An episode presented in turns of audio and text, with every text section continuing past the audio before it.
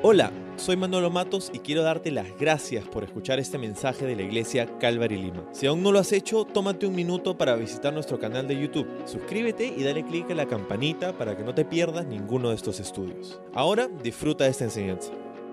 Muy bien, entonces vamos a posicionarnos un poco en el texto para no saltar así de frente a la piscina. Hay que pasar primero por el agüita, ¿no? Para, antes de ir a la piscina hay que pasar por el agüita. Entonces hay que ponernos un poco en el texto de hoy. En el capítulo 9 una serie de cosas impresionantes suceden. Hoy día estamos viendo algo increíble, un momento como ningún otro en la vida de algunos discípulos.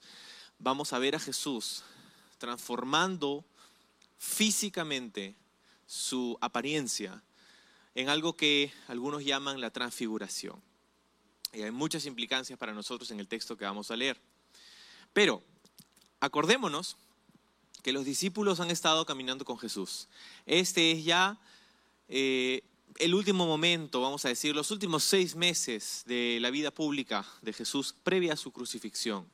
De este momento hasta el momento de la crucifixión habrían aproximadamente seis meses. En otras palabras, el tiempo era corto. El tiempo era corto y Jesús lo sabía. Y por eso habían ciertas cosas que Jesús hacía deliberadamente en cuartos cortos meses que le quedaban con sus discípulos. Esta es una de ellas. Bueno, vamos a leerlo. Vamos a empezar en el verso 28. Dice, cerca de ocho días después, después de lo que leíamos líneas arriba, Jesús llevó a Pedro, a Juan y a Santiago a una montaña para orar. Y mientras oraba, la apariencia de su rostro se transformó y su ropa se volvió blanca, resplandeciente. De repente aparecieron dos hombres, Moisés y Elías, y comenzaron a hablar con Jesús. Se veían llenos de gloria y hablaban sobre la partida de Jesús de este mundo, lo cual estaba a punto de cumplirse en, ¿dónde? En Jerusalén. Pero, Pedro dice, perdón, y los otros se durmieron, se durmieron. Cuando despertaron, vieron la gloria de Jesús y a los dos hombres de pie junto a él. Cuando Moisés y Elías comenzaron a irse, Pedro, sin saber siquiera lo que decía, exclamó. Y no hay nada más sabio que hablar cuando no sabes qué decir.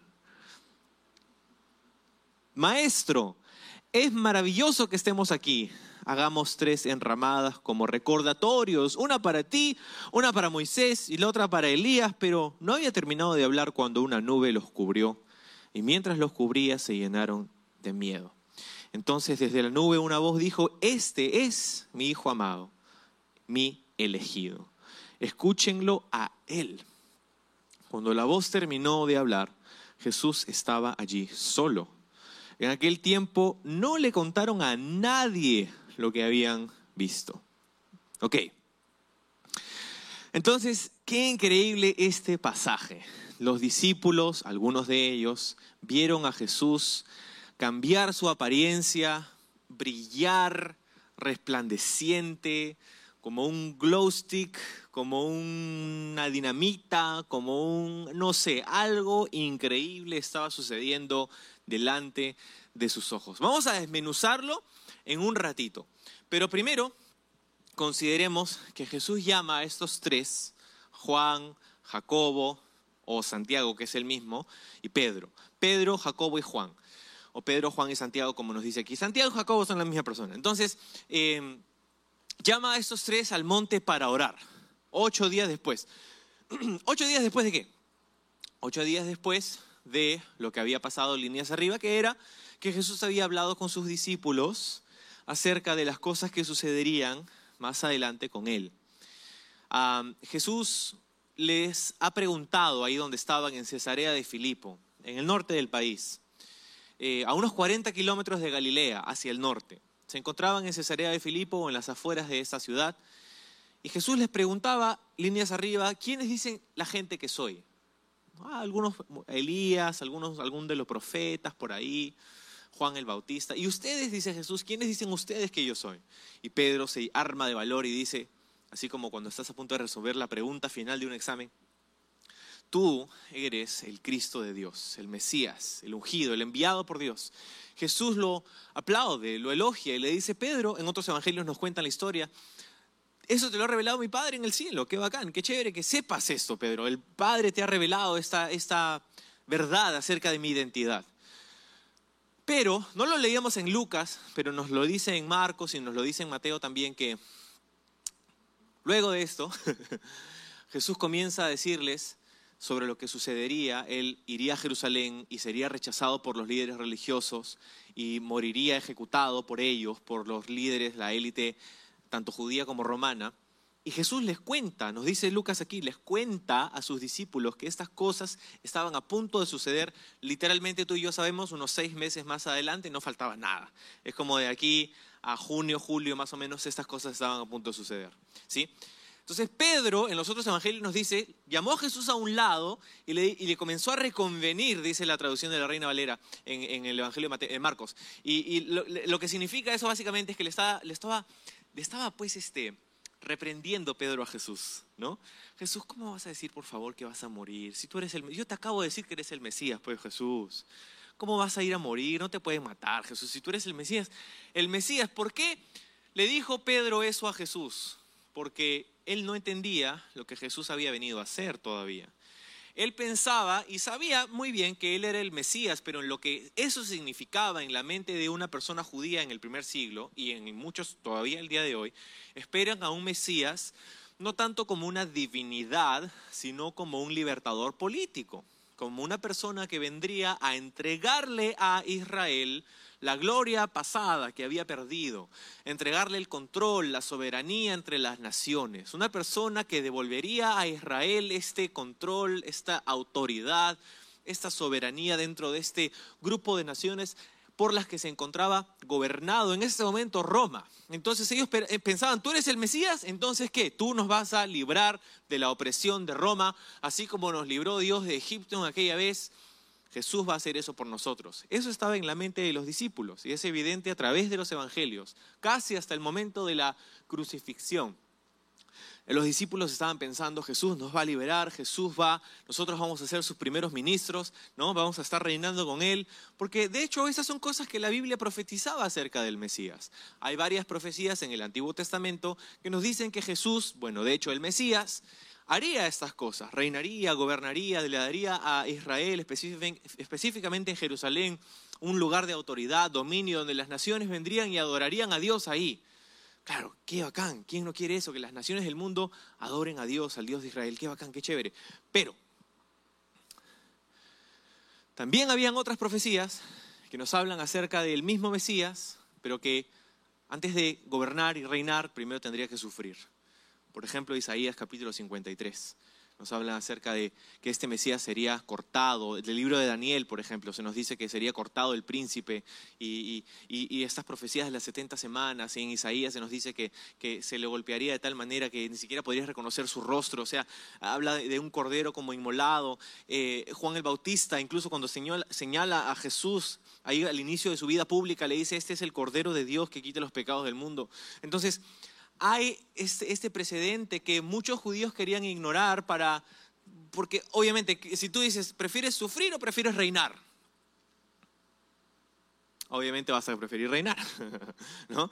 Entonces, tú eres nuestro libertador político, tú nos vas a llevar a la victoria, tú nos vas a devolver lo que perdimos, tú vas a ser quien nos libere de nuestros enemigos. Eso es lo que ellos esperaban. Y cuando Jesús le dice a sus discípulos, aquí en el mismo pasaje que él tendría que morir de mano de los líderes religiosos. Eso no computaba, no entraba. ¿Cómo, cómo, cómo aquel que nos promete va a reinar va a tener que morir? Y entonces Pedro le, lo llama y le dice, Señor, pues no te pases cómo vas a morir en Jerusalén. Y Jesús le responde y le dice, apártate de mí, ¿qué cosa? Satanás. Entonces en el mismo aliento con el que le dice, mi padre te ha revelado mi identidad, le dice, apártate de mí, Satanás. ¿no? Entonces Pedro está como que así no sabe dónde estar parado. Y con esa misma situación, ocho días después, dice Lucas, los lleva a la montaña para orar. Dice en el verso 28, llevó a Pedro, a Juan y a Santiago a una montaña sin nombre para orar, ¿no? Una montaña para orar. Ok, varias cositas. Primero, que selecciona a tres discípulos de los doce, selecciona a tres para que vaya con él. Algunos miran esto y dicen, ah, Jesús tenía sus discípulos favoritos, ¿no? Este, era, sus discípulos favoritos era su círculo interno, dicen algunos teólogos que lo quieren llamar más, más bonito, ¿no? Para que no suene tan feo. Su círculo interno de discípulos, ¿no? Sus discípulos favoritos. Ah, ¿Por qué? Porque los vemos siempre, Jesús, vemos a Jesús llamándolos a ellos para ciertas ocasiones especiales, ¿no? Podría ser, podría ser, pero hay otras teorías también de por qué estos tres y por qué no los doce, por qué no otros y por qué ellos yo soy de la idea que quizá no era tanto que ellos, ellos eran sus discípulos favoritos, sino que más bien eran los más revoltosos y a los que tenía que tener más de cerca.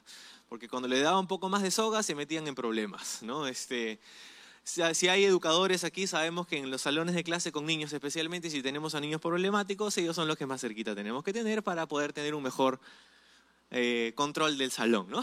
Entonces, eh, más o menos podría ser esa la situación.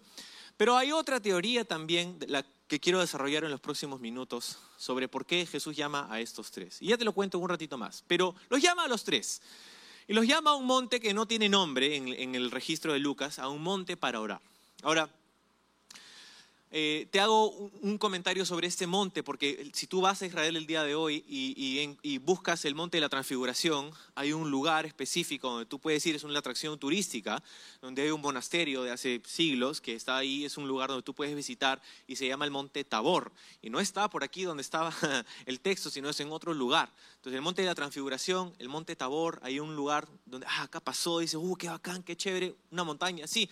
Problema, el problema es que eh, el monte Tabor eh, no está cerca a Cesarea de Filipo, eh, está por otro lado. y ellos se encontraban en Cesarea de Filipo en este momento. Entonces, eh, si tú vas a Israel algún día y te llevan al monte de la transfiguración, el monte Tabor, tienes que saber que probablemente ese no es el sitio. Ese no es el sitio. Así como muchos de los lugares turísticos en Israel el día de hoy, ah, que son, acá pasó esto, te dicen, wow, que acá pasó, y cuando lees la Biblia, es que acá no pasó esto. Y lo que pasa es que en el tercer siglo, vino la mamá del emperador Constantino, Elena, y ella se convirtió a Jesús y comenzó a ver la Biblia y dijo, vamos a encontrar los lugares bíblicos de los evangelios. Hizo una serie de expediciones, pero con poco, poco tiempo eh, quiso construir estos lugares donde reconciliaba dentro de su propia investigación la Biblia con los lugares arqueológicos en Israel y sin mucha profundidad de estudios y de hallazgos arqueológicos determinó aquí pasó esto, aquí pasó esto, aquí pasó el otro, aquí pasó el otro y se construyeron iglesias en esos lugares, templos en esos lugares. Esos templos han sido destruidos y reconstruidos a través de los siglos y así tenemos muchos lugares turísticos, eh, lugares de destinos turísticos en Israel el día de hoy que te dicen que pasaron ciertas cosas pero en realidad no eran los verdaderos lugares como este. ¿Cuál era el verdadero lugar donde pasa todo esto y por qué nos debería importar? Debería importar más si es que vas a Israel y no te, para que no te vean la cara. Pero eh, creo que es importante reconocer que esto sucedió literalmente en un lugar específico. El texto nos dice que se fueron a la montaña y no nos dice cuál. Y el único lugar en la región de Cesarea de Filipo donde se encontraban, que es al norte de Galilea, unos 40 kilómetros al norte de Galilea, la única montaña que tú podrías identificar así, sin tener que nombrarla, es la montaña que se llama el monte Hermón. El monte Hermón es el monte más alto del Medio Oriente, con unos 3.300 metros sobre el nivel del mar. Es el lugar más alto de todo el Medio Oriente. Entonces, si vas a la montaña y no me dices el nombre, el único lugar identificable era el monte Hermón. Lo más probable es que sucedía aquí en el monte Hermón. El monte Hermón también es el monte que origina, donde se origina el río Jordán. El río Jordán es ese río donde Jesús es bautizado, corre a través de toda la tierra de Israel, desemboca en el mar muerto. Ok, ¿para qué me das toda esta clase de historia y geografía? ¿Por qué? Porque aquí es donde Jesús hace algo increíble. Se transfigura, cambia su apariencia. Y estos tres discípulos lo ven. En este lugar se encuentra Jesús con dos personas que nos vemos aquí, que vamos a ver, eh, que hemos leído ya en este pasaje, con Moisés y Elías se encuentra con ellos en este lugar, el monte, el origen de, vamos a decir, la vida de la nación de Israel, del agua de vida de la nación de Israel. En este lugar es donde, donde pasa todo esto. Y Jesús entonces selecciona a estos tres discípulos y les muestra algo increíble. dice en el verso 29, mientras oraba, o sea, ¿quién? Jesús, Jesús estaba orando, la apariencia de su rostro se transformó y su ropa se volvió blanca, resplandeciente. La apariencia de su rostro se transformó, dice, dice Lucas. Eh, los otros evangelios dice que su, su, rostro se transformó también, pero usa otra palabra, los otros dos evangelios, Marcos y, y Mateo. Eh, Juan no nos cuenta, de hecho, acerca de la transfiguración. Juan estaba ahí. Sería bacán que Juan nos hubiera contado, pero no lo hizo, por alguna razón. Entonces, Marcos y Mateo usan la palabra metamorfosis, de donde viene nuestra palabra metamorfosis. Lo que es curioso, porque esta palabra habla de un cambio interno, habla de un cambio estructural interno. Metamorfosis es lo que pasa con una oruga que se convierte en una mariposa. Entra un capullo, se transforma y sale como mariposa. ¿no? Es un cambio interno, ¿sí? Y ese es el lenguaje que utiliza la Biblia para, este, para esta descripción de lo que pasa con Jesús. ¿Qué quiere decir esto? No es que viene una luz así como la del teatro que me cae en la cara y tú puedes ver, ah, el rostro de Manuel está brillando, claro, pero es la luz que me cae. No, Jesús se transformó de adentro hacia afuera. Su rostro brilló, su rostro, su ropa resplandeciente. Qué increíble. Yo estaba tratando de romperme el cerebro. ¿Qué, qué cosas, cómo esto eh, puede haber ocurrido fisiológicamente? O sea, esto quiere decir que Jesús tenía, por lo menos en ese momento, la capacidad de transformar su cuerpo humano para que refleje la, gloria de, Dios. Esto no era una ilusión óptica, ¿ok? No era que, no era que los discípulos vieron esto en sus ojos, cuando en realidad no, era una visión, era algo real, real. Jesús literalmente es transformado y muestra su gloria delante de sus discípulos. es, alucinante esto y, nos, y, nos, da una serie de implicancias a nosotros, ¿sí? Lo que quiero que, podamos entender esta mañana es que este episodio en el, Evangelio tiene varias implicancias para nosotros el día de hoy. Eh, la primera, quizá, es que Jesús pudo hacer este, esta transformación, lo que es un precedente para la glorificación. La Biblia nos dice que va a venir un día donde en un abrir y cerrar de ojos vamos a ser transformados y vamos a estar en la presencia de Dios. Algunos, dice Pablo, no van a morir, sino que van a ser transformados, dice.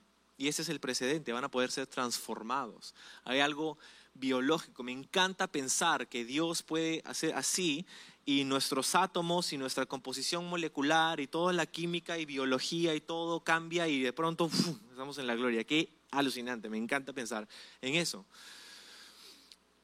Entonces, Jesús es transfigurado, cambia. Pero Tú dices, wow, qué gran milagro, ¿no? Pero en realidad el, milagro más grande no era que Jesús haya demostrado, haya revelado su gloria momentáneamente a sus discípulos. En realidad el milagro más grande es que Jesús haya podido encubrir su gloria por 33 años. Porque ese era su estado de, fábrica. la, glorificación, la transfiguración era el estado por defecto de Jesús en la gloria del Padre. Él, él es la gloria del Padre. Entonces, el milagro más grande es que esa gloria Shekinah, como la queremos llamar, la gloria de Dios, haya podido ser recubierta con un barco de, humanidad, con un marco de carne por 33 años. Juan nos dice en su evangelio, en Juan 1, capítulo 1, verso 14, nos dice que el verbo se hizo carne y habitó entre nosotros. Esa es, ese es el milagro, que el verbo, la gloria, se hizo carne y habitó entre nosotros. Entonces, ahí estaba Jesús demostrando su gloria a sus discípulos. ¿okay? Y, te acuerdas que te dije que había otra teoría que yo tenía sobre el por qué Jesús llama a estos discípulos y no a los otros. Y es que, acuérdate de lo que les ha venido diciendo. Les ha venido diciendo que va a morir. Les ha venido diciendo que va a ir a Jerusalén y va a ser rechazado y ejecutado. Y eso no suena muy bien, pues, a los discípulos, porque yo quiero que tú reines, no quiero que tú mueras, porque si tú mueres, yo también. si tú reinas, yo reino contigo, pero si tú mueres, uh, a mí tampoco me va muy bien. Y de hecho Jesús le dijo eso a sus discípulos, así como van a hacer a mí, le van a hacer a ustedes. entonces, sucede que Jesús llama a estos tres para hacer algo increíble que solo hace delante de esos tres. Les permite observar su gloria. Les permite observar su gloria momentáneamente. Qué importante es esto para nosotros como seguidores de Jesús. aprender a observar la gloria de Dios. ¿Sabes? Muchas veces tenemos en nuestra mente la, la idea de un Cristo crucificado, porque la parafernalia y la iconografía cristiana a través de los siglos nos ha mostrado a un Cristo crucificado, ya sea en esculturas, en pinturas, en diferentes tipos de artes, vemos a un Jesús crucificado. Eso es importante, eso sucede, eso fue un momento crucial en la vida de, eh, Jesús, en el plan de Dios para la humanidad. La crucifixión de Cristo fue súper importante, pero sabes, cuando Pablo dice, si hay algo de lo que depende la fe cristiana, no es la cruz, es la resurrección. Pablo dice en el Nuevo Testamento que es la resurrección la que hace a nuestra fe diferente del resto. Porque si Jesús hubiera muerto en la cruz y ahí se hubiera quedado y no hubiera resucitado, entonces no hubiera sido diferente de cualquier otro que hubiera muerto en cualquier otro momento del mundo. Pero el hecho de que Jesús resucita, el hecho de que Jesús no está más en una cruz, sino que fue glorificado, fue exaltado y fue dado el lugar de sumo de suma autoridad. No hay nombre bajo el cielo, dijo Pedro en su discurso en el libro de los Hechos, que pueda ser digno de nuestra adoración. No hay nadie más. ¿Por qué? Porque Jesús resucitó. Entonces Él fue resucitado y no está más en una cruz. Entonces en nuestra mente nosotros pensamos que tenemos esta imagen de un Cristo crucificado, débil, humilde, humillado incluso. Pero es importante que nosotros sepamos que Jesús no está crucificado hoy día. Él está exaltado. Él está brillando en su gloria. Es más, Juan, uno de los que estaba presente este día, Juan, el mismo que escribe el Evangelio de Juan, el mismo que escribe el libro de Apocalipsis.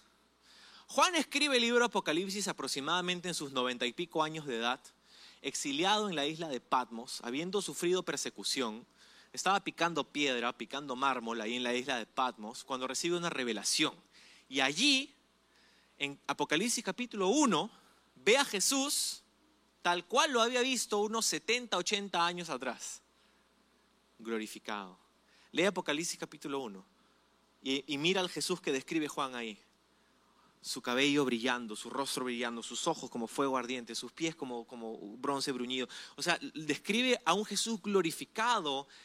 Y qué increíble es como Juan, Juan había pasado décadas, literalmente décadas, recordando esto, diciendo Jesús no solamente ha, ha sido crucificado, Él ha gobernado, Él ha reinado, Él ha triunfado sobre la muerte, Él ha sido triunfante y a sus noventa y pico años pudo volver a ver a ese Jesús transfigurado en la misma gloria como lo vio unos 70 años atrás. Nosotros necesitamos aprender a ver la gloria de Dios a través de nuestra vida, porque sabes, así como los discípulos, ellos tenían que saber que seguir a Jesús iba a ser difícil. Esa es otra de las cosas que nos dice este pasaje. Jesús le dice a sus discípulos, seguirme a mí tiene un costo, pero hay una recompensa. Seguir a Jesús tiene un costo, pero también tiene una, recompensa. Mira, los discípulos eran seres, eran seres humanos, eran personas como tú y como yo, que tenían vidas, tenían familias, tenían trabajos, tenían anhelos, tenían esperanzas, tenían sueños para su vida. Y Jesús un día interrumpe todo eso y les dice, hey, ¿quieres seguirme? Sígueme, vamos. Y ellos lo dejan todo para seguir a Jesús. Ahora, hay dos opciones. O los discípulos estaban mal de la cabeza, o verdaderamente Jesús les podía ofrecer algo que sería mucho más valioso de todo lo que ellos podrían perder al seguirlo. Y no creo que sea la primera, ¿no? Porque claro, imagínate pues, imagínate que Jesús te llame a ti, y dicho sea paso, Jesús te ha llamado a ti, como los llamó los discípulos. Nos ha llamado a cada uno de nosotros. Pero digamos que tú eres uno de los doce, y Jesús te dice, ven, sígueme.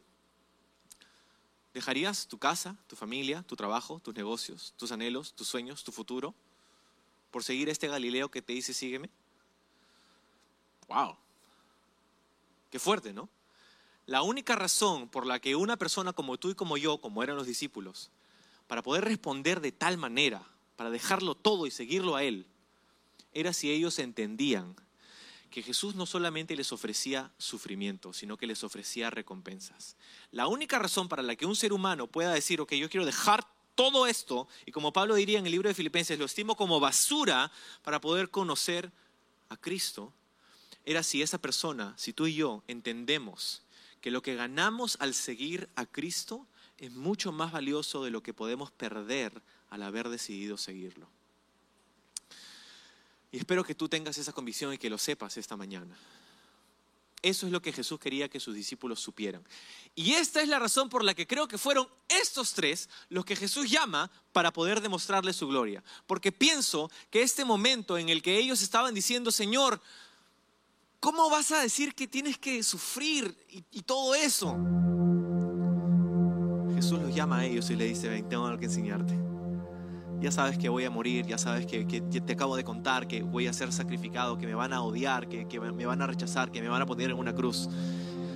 Y probablemente va a pasar algo así contigo también, pero quiero que vengas un ratito a la montaña conmigo porque quiero enseñarte algo. Quiero enseñarte mi gloria. Quiero enseñarte mi gloria. Y eso es lo que tú y yo necesitamos saber. Tú y yo necesitamos saber que aunque esta vida es difícil, aunque hay retos, aunque hay tragedia, aunque hay dolor, aunque hay cosas que no entendemos, necesitamos observar la gloria de Dios. Porque la recompensa que Él nos ofrece es mucho más valiosa de aquello que nosotros podemos perder al haber decidido seguirlo. Y eso es cierto para esta vida, pero incluso es más cierto para la próxima porque Él nos ofrece una vida eterna. Y eso es evidenciado en las dos personas que estaban ahí con Él en el monte de la transfiguración. ¿Quiénes eran? Moisés y Elías. Lo que nos muestra a dos personas que habían estado muertas por siglos. Moisés había estado muerto por unos 1200 años. Elías había estado muerto por unos 900 años. Pero ahí estaban con Jesús, en el monte de la transfiguración. Estaban con él. ¿Por qué ellos dos? ¿Por qué no David, este, Abraham, alguno de los otros reyes o profetas? ¿Por qué Moisés y Elías? Creo que porque ellos representaban algo muy importante. Moisés representa la ley. Moisés es el legislador a través del cual, del cual Dios da la ley al pueblo de Israel, la Torá. Elías. Elías representa a los profetas, Elías representa la palabra profética, este ministerio profético de todos. De hecho, ¿sabes? La Biblia de los judíos en el día de Jesús, cuando, ellos, cuando los judíos leían las escrituras, ¿sabes cómo llamaban a sus escrituras? La llamaban la ley y los profetas. La ley y los profetas era la, la suma de la revelación de Dios hasta ese momento. Entonces, qué curioso que en el monte de la transfiguración tienes la ley, los profetas y Jesús. Tienes la suma de la revelación de Dios a la humanidad en un solo monte. Qué increíble. Y entonces, como los discípulos, como Pedro, ¡ah, qué bacán! Jesús, qué chévere estar acá contigo, decían, ¿no? Porque no sabía qué decir. Vamos a hacer unas enramadas. Una para ti, una para Moisés y otra para Elías. ¿qué haría que Pedro sugiera semejante discurso? Hacer unas enramadas, unas carpas, unos tolditos. Bueno, creo que es entendible, ¿no? ¿Quién no quisiera quedarse un momento más experimentando la gloria de Dios? Todos nosotros queremos eso. Pero Jesús descendería del monte así como quiere que descendamos de nuestro monte. Todos sabemos que tenemos experiencias de picos y valles en nuestro caminar con el Señor. Hay días de mucha gloria, hay días de mucho dolor. Pero no podemos darnos el lujo de vivir de la gloria pasada.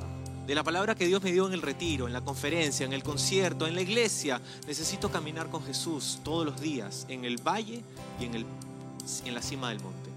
Necesito caminar con Jesús. Pedro se quería aferrar a ese momento. Pero hay otra cosa que está sucediendo y espero no confundirte mucho. Había una fiesta de tres que se celebraba anualmente en Israel. Hay tres fiestas anuales. Una de ellas era la fiesta de los tabernáculos, o Sukkot se conoce. Hasta el día de hoy se celebra.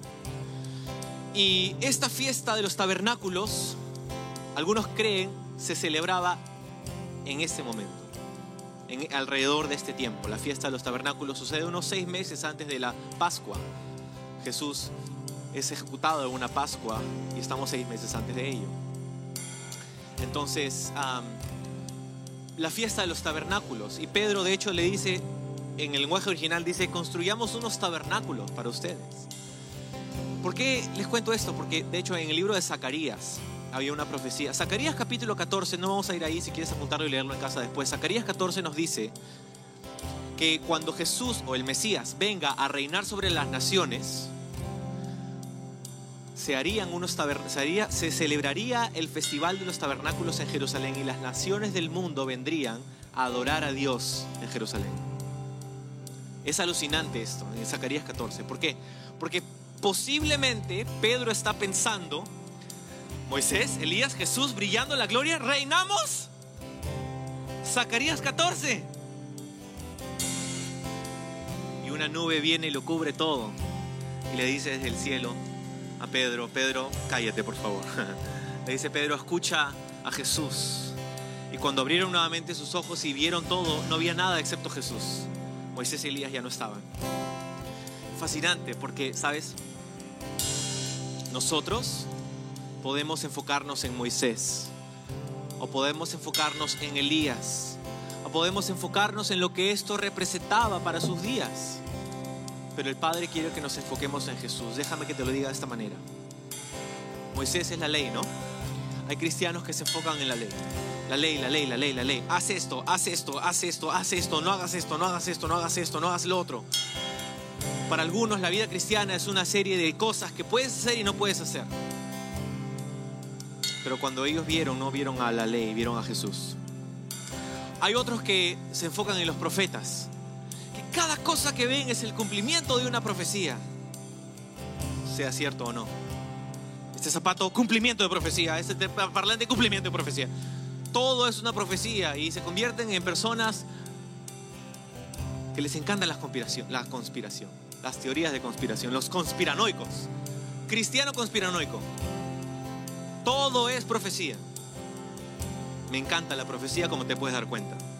Pero cuando abrieron sus ojos y miraron, no había Elías, había Jesús. No es la ley, no son los profetas. Tampoco es ir en contra de ellos, pero es enfocarnos en Jesús. ¿Qué cosas representaban la ley y los profetas? En la mente de Pedro probablemente representaban la soberanía, el poder político, que Jesús estaba a punto de dominar, de confiar, que ahora tendremos el dominio y el poder y el control y la soberanía y nadie más nos va a oprimir. Y cuando abrió sus ojos, solo estaba Jesús. Y ya no había más gloria. Estaba Jesús como siempre. Y así como hay cristianos que se enfocan en la ley, cristianos legalistas, así como hay cristianos que se enfocan en las profecías de una manera desmedida, los cristianos de la conspiración, así también hay cristianos que se enfocan en la política. la política, el poder, el control, quién está acá, y Rusia, Estados Unidos, y China, y Corea del Norte, y esto y lo otro, ah, política, política, Pedro Castillo, no sé qué, bla, bla, CNN, qué desgracia, política, política, todo es política. No estoy diciendo que como cristianos no tenemos una opinión política, sí la tenemos. Pero si ese es el enfoque de nuestra vida, entonces perdemos de vista lo que Jesús quiere hacer.